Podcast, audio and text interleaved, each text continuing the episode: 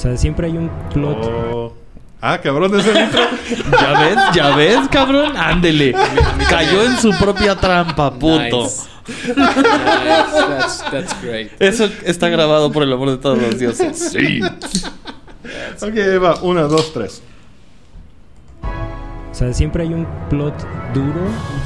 Oh, ya ves, Siempre. esa madre. Es que lo voy a dejar acá. Yo sí tengo que confesar que ya le agarré un poquito de amor al remoto. La, la realidad es que fuimos muy hipócritas con todos ustedes. Te hubieras esperado que se muriera la Gerta, güey. Ah, cállate. No te imagínate esa bola de mierda. Más bien como. Güey, Ya la neta estoy, estoy, estoy jugando y estoy viendo hentai al mismo tiempo, güey. Así es como... Yo, no, no, dejémonos de mamadas. ¿Sabes quién no tiene canción también? El vago que me atacó anoche mientras estaba cagando. Estabas cagando de ¿Qué? ¿Por qué estabas cagando en la calle, güey? A ver, un momento. ¿En qué momento un vago y tú cagando están en la misma escena? Ok, pero, Pero- ¿eso lo descubriste o lo deseaste? Se me, pre- se me presentó.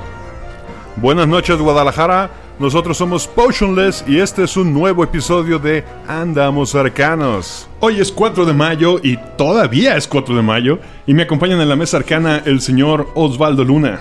La princesa, ¿cuál es su nombre? ¿Qué? Es- esa es- ese es su nombre. Es cierto, me agarraste en curva porque también está con nosotros. strongly etched in his character. It's Saturday night, and everyone else is out having fun.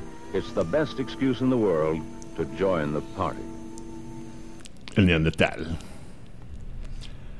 ¿No vas a decir nada después de que te... No, es que eh, creo que debo de comentar qué estoy haciendo al respecto. Todos esos audios que, que- que se desperdiciaron en las primeras temporadas porque eran intel- ininteligibles, Ahora sí se pueden entender. los estoy reproduciendo de nuevo. Y DM Michelle Lobo Galvez. Buenas noches. Yo soy Quetzal Revolver diciendo, el día de hoy, por primera vez, a mis 42 años que parecen 35, vi un Ferrari en la calle. Uf, ¿y qué tal? ¿Se te paró? Fíjate que lo vi en la, aquí en Enfrente. Fresando. sí. Me dijo, súbete. Y le dije, no quepo. Sin duda. Lo vi cruzando, estaba cruzando Vallarta y lo vi en el alto. Pensé que iba a rugir así y no hace un pinche ruido, cabrón. Eso fue lo que más, más me sacó de onda. No hace un jodido ruido. Pues es que va en primera y probablemente va a ir en primera casi todo el trayecto. Sí, aparte, güey, estás súper bajitos. ¿Cómo le hacen aquí con los topes? De la verga. Eh, eso es- Cuando yo, cuando yo tenía 17, trabajaba en un restaurante de hamburguesas que estaba en circunvalación cerca de Normalistas. Y eh, estaba el restaurante en una esquina y había un semáforo en la siguiente esquina. Y una vez me tocó ver correr un Ferrari contra un Mustang en esa Ay, No cuadra. mames, jamás, cabrón. Sí, obviamente estuvo de... No te pases de ver. Bye. ¿Cuánto cuesta una chingadera de esas? Digo, sé que aquí lo- he ido a la concesionaria porque está ahí en, en Puerta de, tomando Puerta de Hierros. ¿Andares? Andares. Voy a decir un número nomás así aleatoriamente y espero estar equivocado, pero yo creo que han, han de andar arriba de los 3 millones de pesos. Eso estaba pensando. Sí, como 3 millones. Y estoy yéndome a la gama más, más baja. Yo voy a decir un dato más accurate. Un huevo. No solo es el carro, güey. Tienes que entrar a su club para poder acceder a que te vendan un carro. Sí, porque es lo que sabía. Que quieres comprar uno, ok, si es tu primero, este es el que puedes comprar. Si quieres el pinche Enzo, necesitas haber comprado mínimo estos antes. Sí, es una mamada. Me gusta. Quiero Mm. uno. No, la neta el carro no me gusta. ¿Las mamás o el Ferrari? Puta, de- depende, depende. Hay, hay unos. Tienen, tienen cosas muy bonitas. La verdad es que... En mi día a día voy aquí a... ¿Qué? ¿20 cuadras? En un fer... ¿Para qué, güey? Ah, no, bueno, o sea, ya es. Güey, imagínate llegar al reino de los juegos de mesa en tu Ferrari, güey. A decir, ay, no, pinches minis caras. Para que no te quepa nada en la cajuela, güey. Esos son, esos son los McLaren. ¿Qué, qué, qué agresividad? Este. Pues aquí, aquí, Diego, hablábamos el capítulo pasado de. Pues si tienes dinero y te estorba, pues cómprate un carrote. Imagínate llegar en tu Ferrari al hotel carísimo de Galaxy Edge. Me sale más barata la renta para hacer No, eso. no, no llevarías tu carro a ese Exactamente, a ese me sale más barata Porque la obviamente renta. está en tu casa. Bueno, Junto con Galaxy tu Edge. O sea, tu casa es Galaxy Edge. Compraste una haciendita ahí. Ándale. no dudo que haya quien tenga su casa como si fuera Galaxy Edge. Seguro. Hace unos días estaba platicando con un amigo que estaba muy emocionado. Sáquenme una duda. ¿Va a salir o ya salió un videojuego nuevo de la mascarada? Uf, O de vampiro. no sé pasaron mascarada. cosas muy interesantes. Development Hell, ¿no? Mm, mira, del lado de, Blood, de Bloodlines 2, sí, ahorita está en Development Hell. Pero la marca hizo algo interesante y generó algo que se llamó la Vampire Jam, que fue una Global Game Jam de vampiro exclusivamente. Ah, no es mermelada. no, es donde eh, se- eh, era sacar un juego en, en un cierto periodo de tiempo porque no era de un solo día y sacaron muchos juegos los cuales resultaron ser excelentes y se empezaron a convertir en juegos que empezaron a hacer a salir en Steam y empezarse a vender como eh, patrocinados por la marca de, de World of Darkness y Vampire y ahorita acaban de abrir una licencia de juego abierto o de creación abierta. Si tú haces un juego de Vampire, eres libre de hacerlo. Bajo tus términos, bajo tus reglas. Y tienen nada más un documento que debes de leer acerca de qué puedes decir, qué puedes utilizar, qué no puedes utilizar.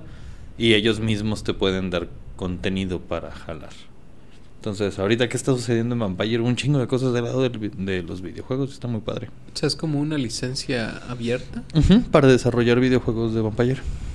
Órale. Y los juegos que están saliendo ahorita es Bloodhunt del multiplayer online con campañas específicas que está divertido para los que les gustan los bar de la arena. Y hay otros que son como novelas gráficas, que son los Vampire Chronicles y no me acuerdo cuál es el nombre. Coetrition of New York es el otro. Y esos son los que están saliendo ahorita que están siendo excelentes porque es un cómic animado con una buena trama. A huevo. Preguntaba porque estaba platicando con un amigo que estaba muy emocionado. No recordaba si de que ya iba a salir o de que ya había salido. Y estábamos hablando, este, este fue mi roomie en la universidad. Y en ese tiempo su juego favorito que lo tuvo pegado a la compu fue el videojuego de la mascarada. Sí, Bloodlines 1. Lo cual lo hace todavía más gracioso porque es uno de los que más carrilla me ha tirado por jugar rol. Vaya. Y fue donde le dije, sí, sabe. En ese momento yo no sabía. Cuando estaba jugando la mascarada yo no, no conocía nada de esto. Pero ahora sí le pude decir, sí sabes que estos juegos que te maman son de un juego de rol. y fue de, ¿what? La ironía. Lo cual me llevó a pensar en todas esas cosas que hemos consumido en algún momento de nuestras vidas. Que a lo mejor sabiéndolo no, pero están basadas en, en- en juegos de rol. Y me acordé que mi primer acercamiento, no al rol, a la franquicia de Calabozos y Dragones, fue la serie animada. Claro. Todavía recuerdo ver, me- no, no me atrevería a decir cuánto tiempo tuvo que pasar antes de que relacionara el- la caricatura con el juego en sí. Lo que sí sé es que también durante esa época de, de universidad, cada vez que iba al Office Depot había una cajita dorada que me, me llamaba mucho la atención de un juego que se llamaba Baldur's Gate 2. Y recuerdo que junté los 400 pesos que costaba, con mucho esfuerzo. Lo, saqué los tres discos que tenía, lo instalé y no pasé de la creación de personaje porque no le entendí ni madres. Dije, ¿qué, qué es e-?". Lo vi y yo, era, yo, acá- yo, era- yo soy muy fan de Diablo. Y por las imágenes dije, muy, va a ser como Diablo. O sea, es- Igual de sencillito, ¿no? Dije, ¿qué es esta chingadera? Y, y me puse a pensar, o sea, ¿qué tan, qué tan embebido está? eh, aparte de que es, un, un- es algo que existe desde antes de que nosotros... Bueno, nadie es más... Yo soy el más viejo de la mesa, ¿verdad? Actualmente Y aún sí. así te precede. Ajá, exactamente. Nada de esta mesa, estábamos vivos con esta madre, ya estaba empezando. Y lo embebido que está en la cultura al grado de que hay gente que puede estar consumiendo productos de, basados o derivados de rol sin saberlo. Ujú, Algo ujú. que me ha llamado mucho la atención y no sé si, si es como un segue o este una tangente bizarrona, pero me, ha- me ha- me ha- me ha atrapado el ojo últimamente. Toda esta, toda esta industria de, de- y no quiero menospreciar en lo absoluto este, lo que estoy a punto de mencionar. Este, espero que nadie lo encuentre ofensivo ni derogativo. Pero toda esta industria de, de, de cosplayers específicamente, este, que, que traen como este rollo entre gamer, anime, toda esta banda eventualmente me llama mucho la atención porque están como en este rollo y eventualmente los ves hablar de rol. Lo- ¿Dónde los he estado viendo? En el Twitter específicamente. He estado viendo mucho este rollo de. Ay, sí, es que. O sea, pero son, no sé, tías y tíos o tíes o lo que quieras. Este. Que llevan años haciendo. Este. Lo que menciono, cosplay. Este. Haciendo Twitch. Jugando el videojuego, lo que quieras. Y eventualmente los ves mencionar el. Ah, voy a tener mi primer sesión de rol así de. Pero ah, eso, voy. Eso iba a preguntar exactamente. Mencionan que ya han jugado toda la vida o que, ah, voy a empezar a No, van a. Eso es lo que me llama la atención. Van y caen. Entonces creo que se relaciona con lo que estamos hablando en cierta manera. O sea, que estás consumiendo constantemente esto que eventualmente te va a llevar a. Ahorita que mencionas eso me trae a la mente algo que no había, no había ocurrido mientras hacía mi, investigación para este, para este show. En TikTok hay un hashtag que se llama ñoños medievales. Que nace a partir de unos, un- un- unos usuarios de, TikTok que hacen sus personajes de rol y lo llevan a TikTok. Imitando un trend que está muy fuerte en Estados Unidos. Lo hacen bastante bien. Y sus, y sus TikToks están interesantes, si se meten en el personaje, está muy chido todo. Obviamente jaló más banda y ahorita no tengo idea de cuánta banda se está anotando al, hashtag. Estos cabrones que empezaron y ya se han juntado y ya han hecho sus, sus convivios en persona y todo y hasta unos se andan casando. Le echan muchas ganas a su personaje, a su caracterización, a todo. Y eso obviamente ha ido permeando a gente que se pone una peluca y ya hace dos, tres chingaderas en, en, en- en TikTok y se pone el hashtag. Ya me ha tocado en gente que ha venido a tatuarse aquí conmigo. Cosas que yo sé que son de rol, que dicen que son de los niños medievales y no tienen ni idea de que existe el juego de rol. Eso está interesante. Vaya. ¿Te has tomado la molestia de corregirlo? No, claro que no. Ok. No voy a ser that guy. No, No, güey, Sí, no.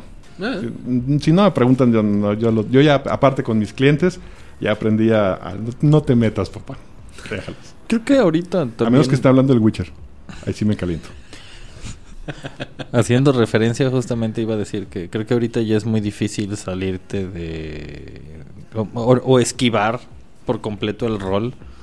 Porque lo permea en todos lados. O sea, hablaste del Witcher. El Witcher y su juego de rol y cómo ah, está desarrollando su mundo y etcétera. Pero ahí es al revés, ¿no? Ahí el juego de rol nació de, del Witcher. Sí, y es lo que a lo que me refiero. Está jalando gente que disfruta de la serie o de los libros, que los está jalando a jugar el juego de rol que eventualmente los llevará a jugar otra cosa. Ahí, gu- ahí cosas- Y es un juego difícil. Güey, sí. O sea, no así como entry point para jugar rol. No, no está chido, la neta. Depende mucho de quién sea el facilitador, creo. O sea, porque sí, concuerdo. Puede ser una plataforma muy difícil si todos los involucrados son novatos al respecto, ¿no? Ok, Pero va, va. llega un vato que es como Hugo Y Hugo de dice, Club, saludo. Oye, sí, un, un saludo al Hugo. Este, oye, pues mira, aquí está todo el rollo, funciona de tal manera, yo voy a conducir, este, podemos, tenemos estas opciones, ¿no? Él te, te ayuda a que hagas, hagas tu personaje si quieres, o yo te doy uno, ¿no? Este, toda esta facilitación de, de- para poderlo hacer llevadero y sencillo, en cierta manera, aunque sea un sistema difícil. De hecho, en general, ahora, de- nada más hablándolo y rebotándolo aquí con ustedes y me cae el 20. Calvos y Dragones en realidad no es una plataforma fácil tampoco para entrar. Es la más famosa, pero no es fácil. Y creo que ya habíamos tocado en Sí. este punto también en, en- hace un par de programas, pero definitivamente si no tienes un punto de facilitación, o sea, píntate el siguiente escenario. Todos nosotros cuatro, a lo mejor, no sé, un par más de los que estamos sentados en la mesa regularmente. Tenemos 10 años todos, güey. Estamos en los 80s y en el target local este nos encontramos una copia de primera edición, güey. ¿Quién lo va a correr?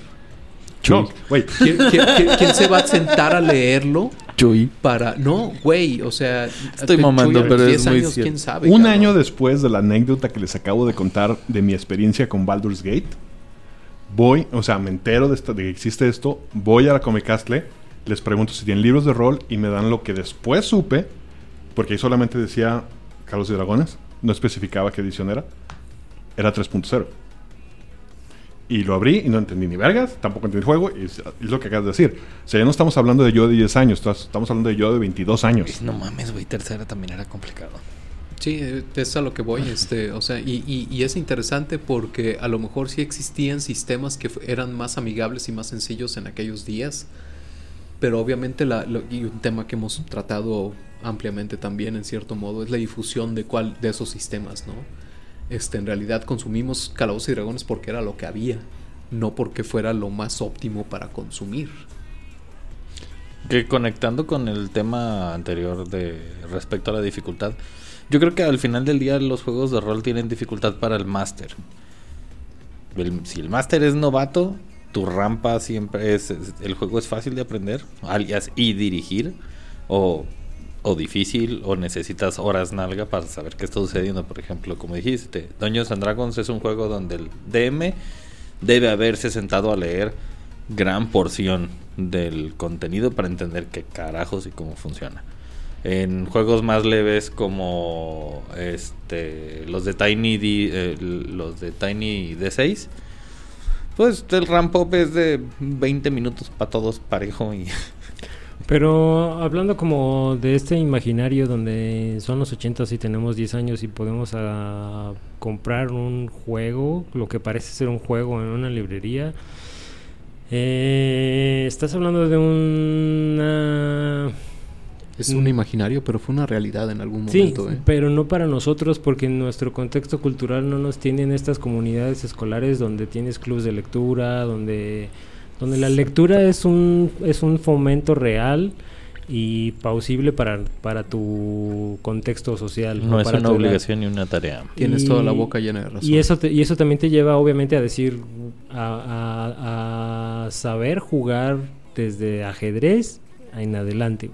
Entonces, porque lo estás, lo estás llevando a un punto donde es un juego de mesa, güey, es un juego de comunidad, es un juego de, de donde ciertas personas tienen que sentarse y leer, aprender y conllevar y narrar y la, la, la. Entonces, creo que si en aquel momento era difícil, ahora es muchísimo más fácil porque hay infinidad de sistemas, hay infinidad de entry points, hay infinidad de contenido que te hace. Mm, estar cerca de estas acciones comunitarias o de este contexto cultural, pues. Y la accesibilidad de nuestro hoy en día y tecnología. Exacto. claro. Sí, creo que ahorita el juego de rol como tal ya tiene algo que antes solamente tenía Calabozos y Dragones, por lo que acabas de decir, que era el más popul- no popular, el más fácil de conseguir. Y el po- más popular, o sea, haciendo recor haciendo mm, mm, memoria acerca de lo que mencionabas, tú en Three Point fue, más bien, lo que recuerdas del, de Dungeons and Dragons por primera vez es la caricatura. Así de famoso era cuando estabas vi- viendo la caricatura. Sí, porque ya, ya es un byproduct. Exactamente. Entonces, ahora ya con internet y todo eso, y ya, ya hay más formas de decir, oye, ¿qué es el rol? Y puedes preguntarle a 20 personas, y de esas 20, 15 te van a decir algo porque tienen alguna idea de, de qué es el rol. Cuando hace los 80 nuevos, solamente alguien que jugaba te podía contestar. Seguro.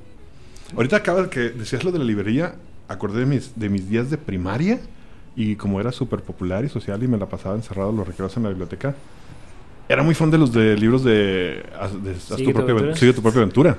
Los libritos rojos. Ajá, esos, perdón, voy a hacer una pregunta, súper- ignoro, ¿son de Calabozos y Dragones? De, No. de, de, de- de- Hay, la hay franquicia? muchos. Ah, sí había de Calabozos y Dragones, pero no eran los únicos. Ah, había otras editoriales que hacían el mismo tipo de contenido de Sigue tu Ah, claro, tiene que. Pero no lo iban a traer aquí en los ochentas. Pero en los sí, en los noventas y a mí me tocó. Mm. Y particularmente recuerdo que todos estos libros estaban traducidos en español de España, español. en ibérico. De hecho, venía de, de todo el movimiento de España. Entonces, Hostia. prob- Ah, Wow. sí, tío. No, ese también tuvo que haber sido un tipo de. Y de ahí, no- de, de acercamiento. Y de ahí, mi siguiente. Ustedes, ustedes que creo que han tenido un contacto más personal con esto, ¿consideran Calabozo como un juego de rol? ¿Calabozo el juego de mesa? Sí. No. O sea, es un juego de mesa muy divertido, pero no. Sí, no es juego de rol, es juego de mesa. Porque yo recuerdo haberlo comprado, que me encantó, lo jugábamos un chingo, al punto que, llegué- que nosotros, o sea, mis amigos y yo estábamos, no recuerdo, adolescentes, empezamos a, oye, ¿y si empezamos a hacer, a hacerle una historia a cada personaje y empezamos a meterle más aventuras, y sin saber que ya existía? Lo cual supongo que es lo que está haciendo mucho la nueva generación, ¿no? Pues en cierta manera, pero pues también fue como nació en realidad el, la práctica. ¿El homebrew? sí. Pues no el homebrew, o sea, si te vas a los días del wargaming, este, eso fue lo que empezó a suceder. O sea, cada, eventualmente había el general brigadier ultra pasado de monda que había sobrevivido, veto a saber cuántas campañas de batalla. Obviamente era el único güey que tenía nombre, porque todos los demás eran expendable. Este. Sí, en- en- bueno, ¿Cuál era resumiendo su más historia, rápido, resumiendo más rápido, este, los creadores de Calabozos y Dragones tenían un club de juegos de guerra. Y tal cual, de ahí surge este pedo entre su fascinación por el Señor de los Anillos y sus juegos de guerra, el empezar a crear pequeños montes o, o grupos de historia de sus personajes que han sobrevivido no sé cuántos encuentros en su club. Y, de- y empezaron a desarrollar este pedo primero como un wargame. Eh, Mo- Mor- Morningstar? Chainmail. Chainmail. Chainmail. es el nombre del, del- De hecho, Calabozos y Dragones. Ger- Gerardo hace un tratado serio sobre Blackmoor que precede Yes. a Chainmail. Yes, Yo sir. tengo que ver entre... Yo sé que cada, cada episodio di- digo esto. Tengo que ver eso. Yo quisiera ver el documental de este de Elmore que tienes, ese sí Ah, cuando me lo debes. Rola. De hecho, creo que deberías de más bien ripiarlo y subirlo, creo que será lo más Voy óptimo si que en lugar puedo. de verlo en la pantalla grande. Díganle no a la piratería, chicos. Este, pagamos por él, en Bueno. realidad. Muy bien, muy bien. Y Mientras nosotros no vendamos esas copias, güey, no es piratería, es respaldo. Vamos a hacer un programa acerca de, acerca de eso. ¿Del ¿De? ¿De respaldo piratería? académico? sí, pero voy a traer a alguien que sí sepa al respecto. ¿De piratería? Verde. ¿O de Ajá, leyes? sí, de, de leyes de Ah. derecho de autor y, y copyright y eso. No, pues está, está jodido. Algo que ustedes recuerden de sus infancias, niñeces, que sea un programa derivado, o no programa, sea un producto derivado de juego de rol. Yo siempre pues, creo que parte de lo que he dicho de ah, lo mencionado tal vez fuera de micrófono que ya jugabas rol y no sabías eh, recordando hacer morrito y jugar policías y ladrones Ah, yo pensé que ibas a decir otra cosa. qué Que iba a decir, no, no es ese tipo de programa. No Cuando qué- jugabas al doctor con tus... no tu espera vecino. compadre Ah, no espérate no hablo re- realmente de cuando jugabas con otros niños a hacer algo a bacaritos este space cowboys I don't know Policías y ladrones era muy típico. no tocó nada de eso. Hmm.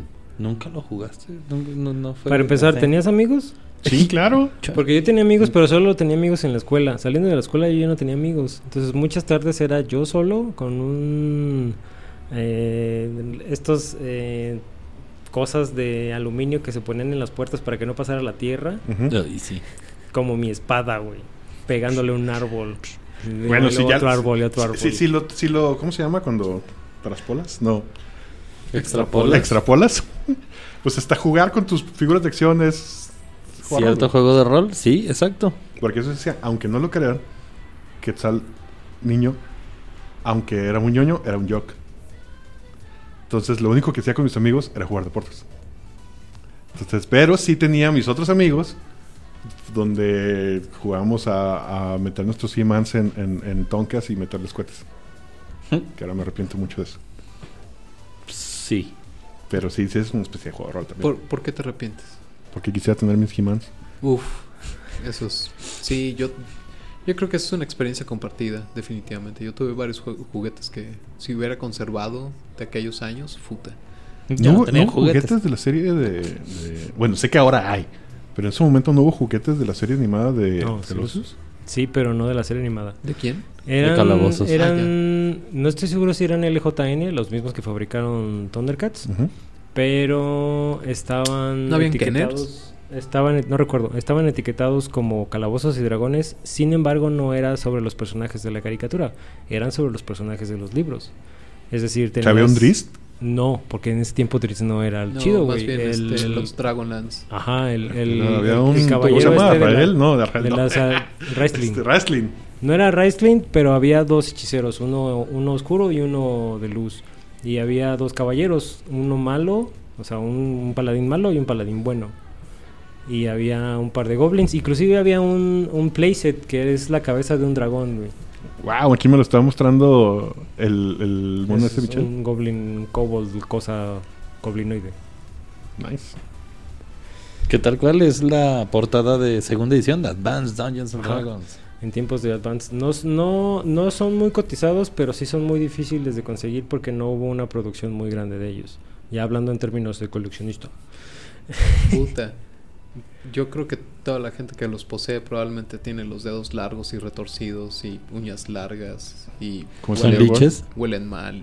¿Tienen una cumbancha volante? Es probable. En, en términos de, de coleccionista cazador, todavía los puedes encontrar en mercados de pulgas y en, en lugares así. ¿Qué tal? Inclusive en blister. Y no superan los 30 dólares, 40 dólares. A comparación de Pues, que no, si no, quieres no, no un pinche He-Man, güey, que ya están arriba de 50, güey. De 50 es la base para un He-Man, güey. 50 dólares. Oye, con todo el con todo el boom que está teniendo, ¿no deberían aumentar de precio? Digo, no es por darles ideas al Matt Hunter y sus compas. ¿Qué? ¿Los de Calabozos y Ajá. Dragones? No, porque no, no, no hay una Todavía relación sigue, directa. Sigue siendo un nicho. Es que no hay una relación directa con un contenido, porque solamente estaban en los libros, güey. Son ilustra son basados en ilustraciones de los libros y de segunda para atrás, güey. ¿Sabes, ¿Sabes qué monos va a valer la pena comprar para convertirlos en Los objeto de nostalgia? Vox ¿Cuál? Máquina. Los de Critical Crit- Sí, ya tienen personajes, ya salieron los Sí, sí, sí, personajes, sí. entonces... eh, Los ese- está, esos, esos los está fabricando Tokma Farm, están bonitos. Ah, no, güey, aguanta. Yo estaba hablando de las minis. ¿Hay personajes de Sí. elección? Sí, señor. ¿De 6 pulgadas? Sí. Los- No, no sabía. de- co- sí, como Ya son más fans que yo de Critical Role, me da mucho gusto eso. Mm, Ni de pedo. La neta, yo sí me volví eh, fan de su caricatura. Me gustó mucho su producción. Ay, y tú eres fan de la Laura Bailey, no te hagas. Pues, porque... Claro. Pero fan, ¿no? Sí, seguro, I guess. Hablando de la serie animada, ahorita me estaba acordando, o lo estaba tratando de acordarme, no recuerdo ni de qué se trataba. Supongo que se trataba de- del el episodio de cómo tratan de salir de esa madre esta semana, de volver a su casa. Que era muy recurrente en las series en los ochentas. Mm, no. En realidad, cada, cada, cada episodio presentaba un conflicto particular, no necesariamente en la búsqueda de cómo salir de ese mundo en el que se metieron. Ok. Pero una moraleja. ¿Valdría la pena revisitarla o cae en esto de que mejor, acuer- mejor, quédate con cómo te acuerdas de ella? Híjole. Mm, yo la pondría, tú, tú me viste viendo este Thunder el Bárbaro, yo la pondría igual. Creo que no ha perdido el caché, güey. Ah, bueno, es que Thunder es Thunder. y me estaba acordando de las clases. Ahora, no habiendo jugando primera, sí segunda, son se inventaron las clases para el para por ejemplo la- una que sea o, o es un pedo de traducción, por ejemplo, la acróbata. Ah, pues más bien son como kits, porque era, está, eran tiempos de segunda, güey. Entonces tiempos de segunda eran las clases Kits. básicas, pero los kits Que era, déjame ver, era el bárbaro, que era el niño, Ajá. que sí, pues el bárbaro, el bárbaro. ujú, El pinche güey del, del era el ranger, ujú. que aquí cómo le pusieron? Ranger. Pues es Arquero. Ranger, güey. El arquero, sí, pero era un ranger, ¿no? Sí, Ujú. es un Ranger. El, el mago, Sí, El paladín. el, el del escudo era un paladín. Sí. Esa era mi duda. sí, 100% legal. La ladrona. Y la ladrona, que era una rogue. Ajá. Ah, bueno, sí. Con una capa de invisibilidad. Ujú. Sí. Y el unicornio, que mentiras que hacían así de buena onda. Mm, No, no era nada buena onda. y aparte creo que el unicornio era el malo, pero bueno. ¿Y el unicornio era el malo? No.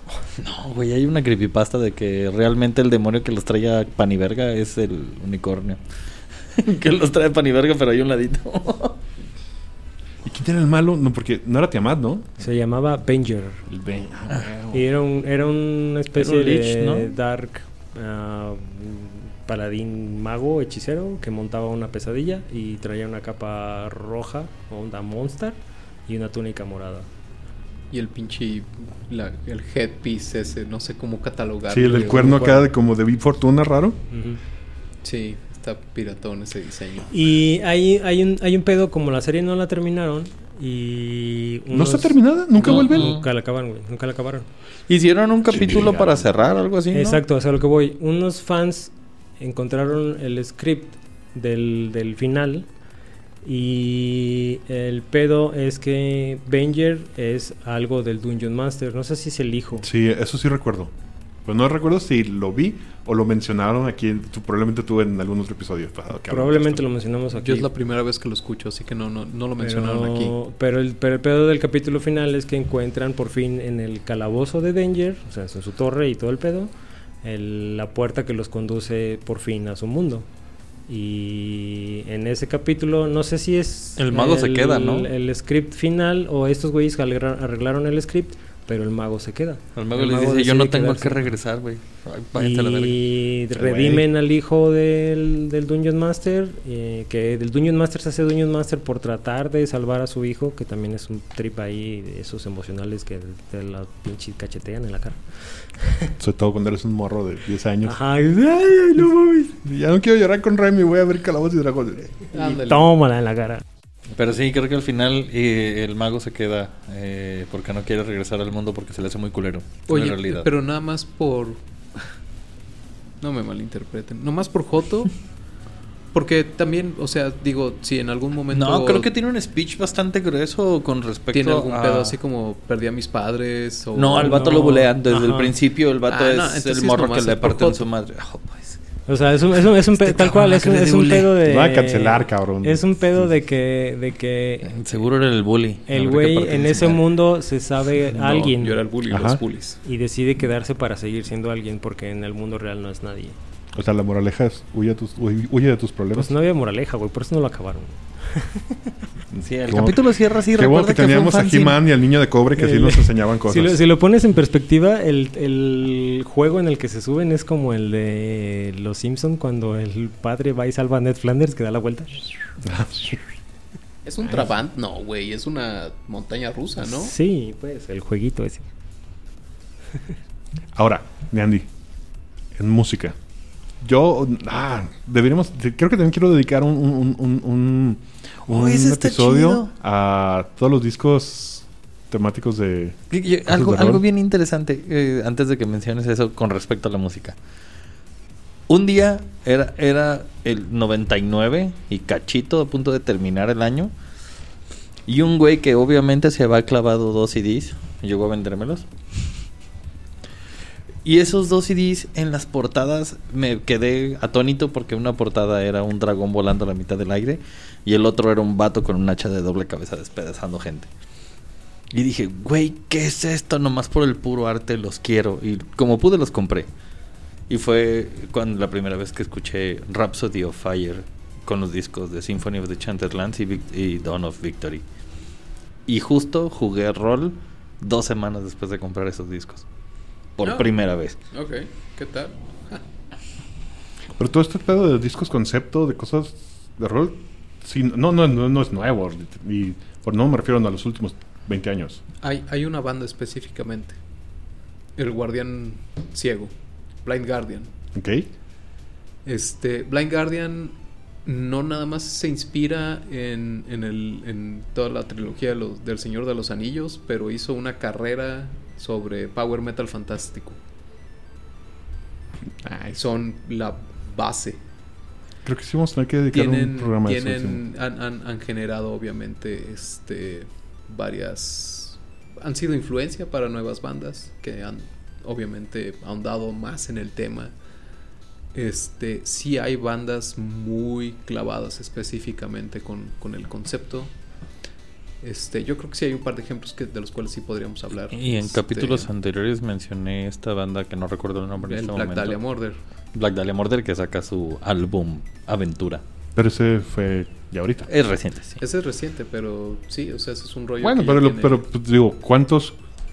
O sea, no, no es inverosímil pensar que un fan de Black Dahlia Murder que no tenga ni pedo ningún acercamiento con el rol o el tipo de juegos caiga. O sea, sí, o sea, ese es el punto. Creo que lo que a tu, a tu punto, Ajá. desde hace 30 y pelos años, ha habido diferentes movimientos musicales tocando el rol que siempre te pueden hacer o te llevar a jugar.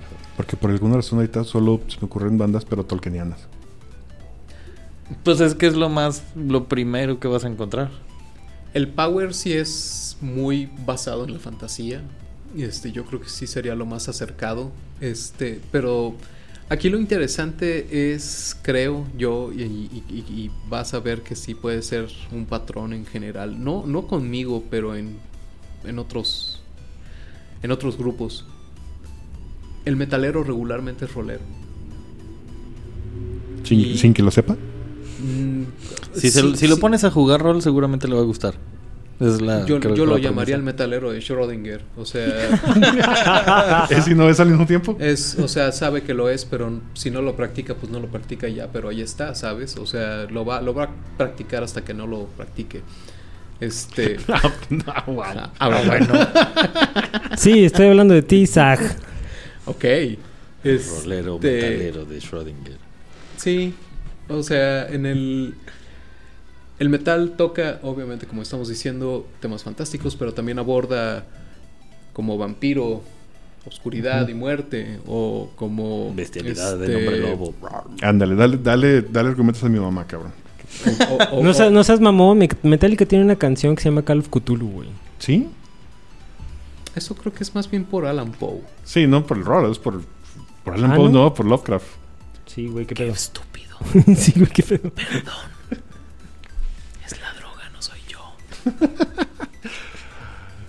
Deberíamos dedicar un programa a la llamada de Cthulhu. Próximamente, la llamada de Cthulhu. Pero bueno, decías de antes de tu, de tu pifia esa. Ya lo trabamos. Yo podría hablar de cosas como el cine, aunque no sé si están basados específicamente en calabozos y dragones, pero obviamente. Pero podemos hablar de la película de viendo, Calabozos y Dragones. A ver, tú échale, yo te digo sin saber. Ah, de, de Barbarians, No sé, pero yo digo que no. seguro que no. Este, obviamente Conan. Híjole. La dos. Fíjate que.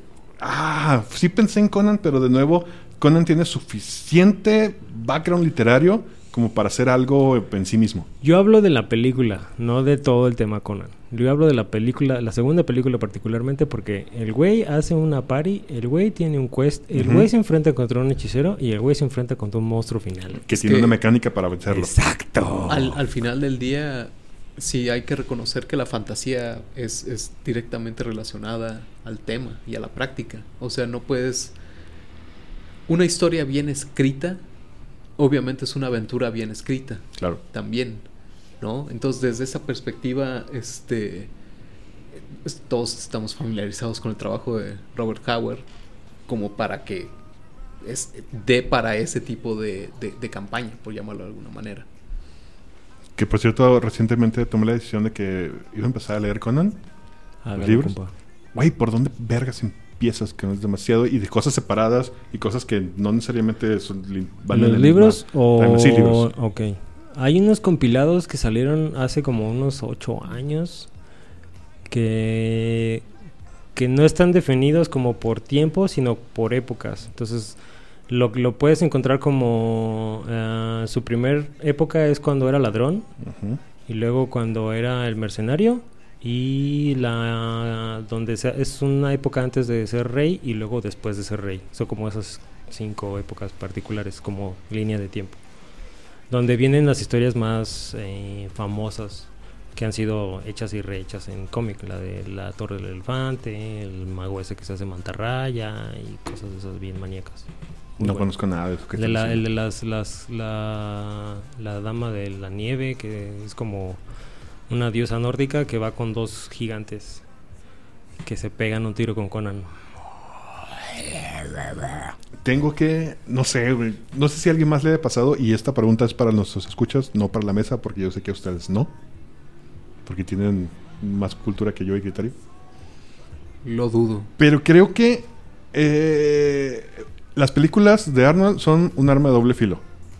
Te hacen fan de Conan, pero del Conan de Arnold. Porque no es he difícil hablado- no serlo. Ajá, bueno, sí, no, obviamente. Pero he tratado de encontrar banda con, ahora, ahora en esta, en esta intento de, de, de empaparme más de la cultura conanística.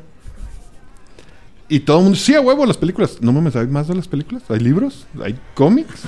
Y a raíz de que el cómic sigue saliendo, y uno de mis artistas favoritas, que está en mi artista favorita, que no me acuerdo cómo se llama, es haciendo las portadas de Conan, creo que es el Conquistador.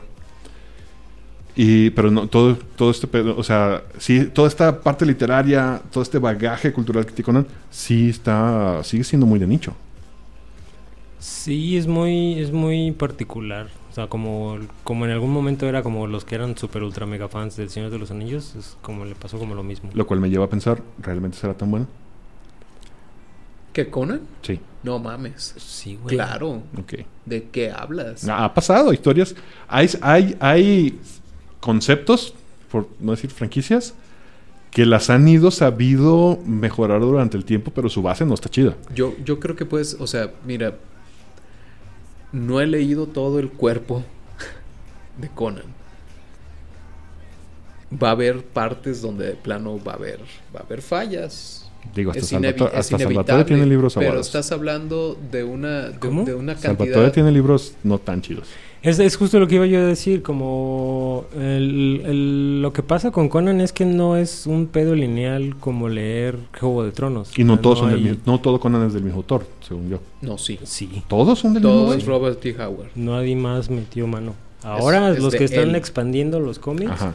sí hay güeyes guionistas. la entonces creo que todo lo, lo que he visto de Pero- otros güeyes va a ser reciente. Pero libros, libros, solo los de ese güey. Y tienen esto que te digo, no, no hay una línea temporal que, pueda, que puedas preceder para decir, ah, es una historia que empieza aquí y termina acá. Entonces son un conjunto de historias que te dan este, esta sensación como de, ah, este es el tiempo en el que era ladrón y estaba haciendo cosas de ladrón. Y este es el tiempo donde era mercenario y hacía cosas de mercenario. Eh, entonces son un montón de historias coleccionables, güey.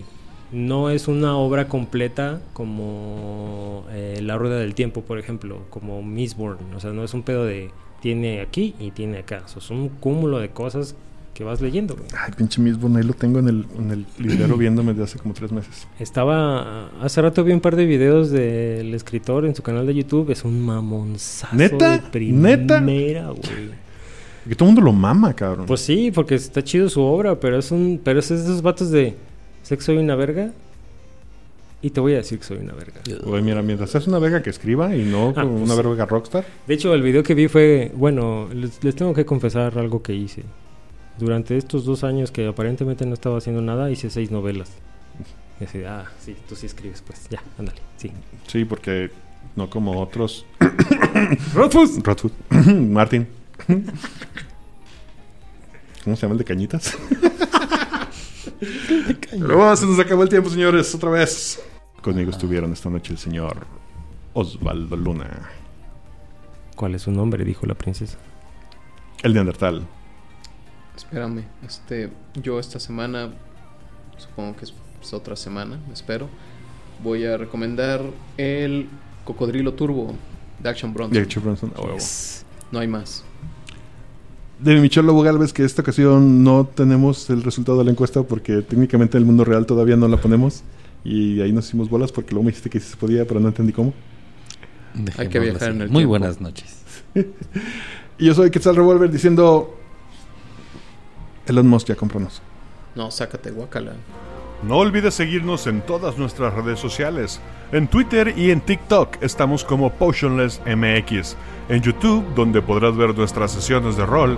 Y en Facebook, donde puedes enterarte de todas nuestras noticias, nos encuentras simplemente como Potionless. También en Facebook puedes ir a cotorrear con nosotros en la rolería. Y si quieres conocer qué es la ronda y seguir sus aventuras, visita nuestro webcomic en www.potionless.com.